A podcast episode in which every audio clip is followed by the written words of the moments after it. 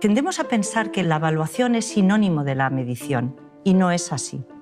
Es decir, medimos aquello que prestigiamos y acabamos pensando que solamente es importante aquello que medimos. Y esa es una trampa fundamental desde el punto de vista de las notas.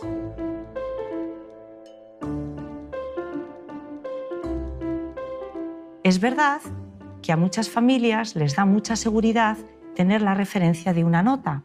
No solamente es verdad eso, sino que además suele ser un arma arrojadiza para eh, tranquilizar los ánimos de quien no tiene muy claro cómo va el niño. La nota me marca el escalón o el escalafón, especialmente con respecto al vecino, de dónde está mi hijo.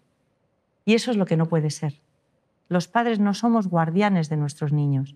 Estamos llamados a querer, amar profundamente a nuestros niños, acompañarles y a estar a su lado para que cuando ellos den un paso en falso siempre tengan alguien a quien acudir. Pero no estamos llamados a ponerle los peldaños sobre los que ellos tienen que transitar. Son ellos los que tienen que ir encontrando progresivamente su camino. Un examen puede ser un referente de una imagen fija, de una situación de, de, valoración de un contenido determinado después de un proceso determinado. Pero ese examen probablemente hay que añadirle una valoración del propio alumno. ¿Tú cuánto crees que sabes? Defiéndeme lo que tú crees que has aprendido. Es decir, cuando nosotros vamos a unas vacaciones y estamos en, en un hotel y hacemos una descripción y una valoración de qué es lo que hemos vivido, no marcamos una cifra, no decimos, han sido unas vacaciones suficientes o han sido unas vacaciones notables. No lo hacemos. Hacemos una valoración mucho más completa.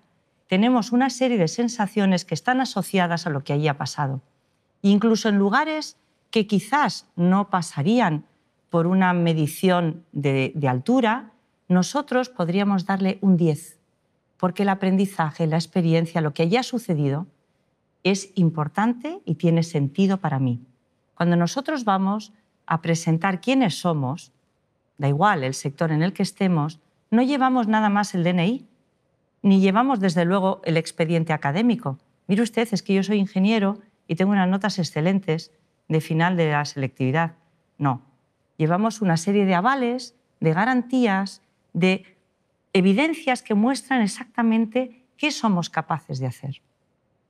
No llevamos un currículum mortis que dice todo lo que hemos hecho, sino que llevamos un currículum vitae que dice cuál es la potencialidad de lo que yo voy a poder aportar en este proceso. Bueno, hay un hecho cierto y es que los niños no se pueden educar sin padres y que los padres son absolutamente necesarios para que se puedan eh, educar en un montón de, de, digamos, destrezas o competencias que son positivas.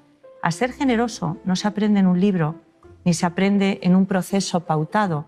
A ser generoso, igual que el amor, otro tipo de experiencias, se aprenden en el seno de una familia. No es baladí que una persona, ni es solamente una parte actitudinal que una persona sepa trabajar o colaborar en equipo. No lo es.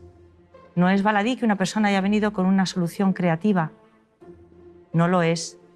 No es simplemente una anécdota que un alumno haya venido con una propuesta que aunque no sea la respuesta correcta, es una respuesta original que abre un campo de desarrollo, de investigación para que descubra, como lo hizo Edison en su día, que quizás esa no es la forma de hacer una bombilla, pero es su proceso y eso tiene que estar valorado en el proceso de evaluación.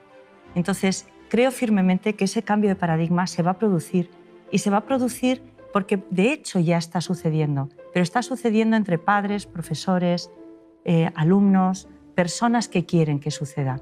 Yo quisiera que el día de mañana, cuando nuestros alumnos estén ya en el, momento de, bueno, pues de ejercer su profesión puedan decir que nos equivocamos en algo, pero también que acertamos en algo. Y sobre todo, que no nos dimos por vencidos, que lo intentamos y que gracias a ese intento algo habrá cambiado.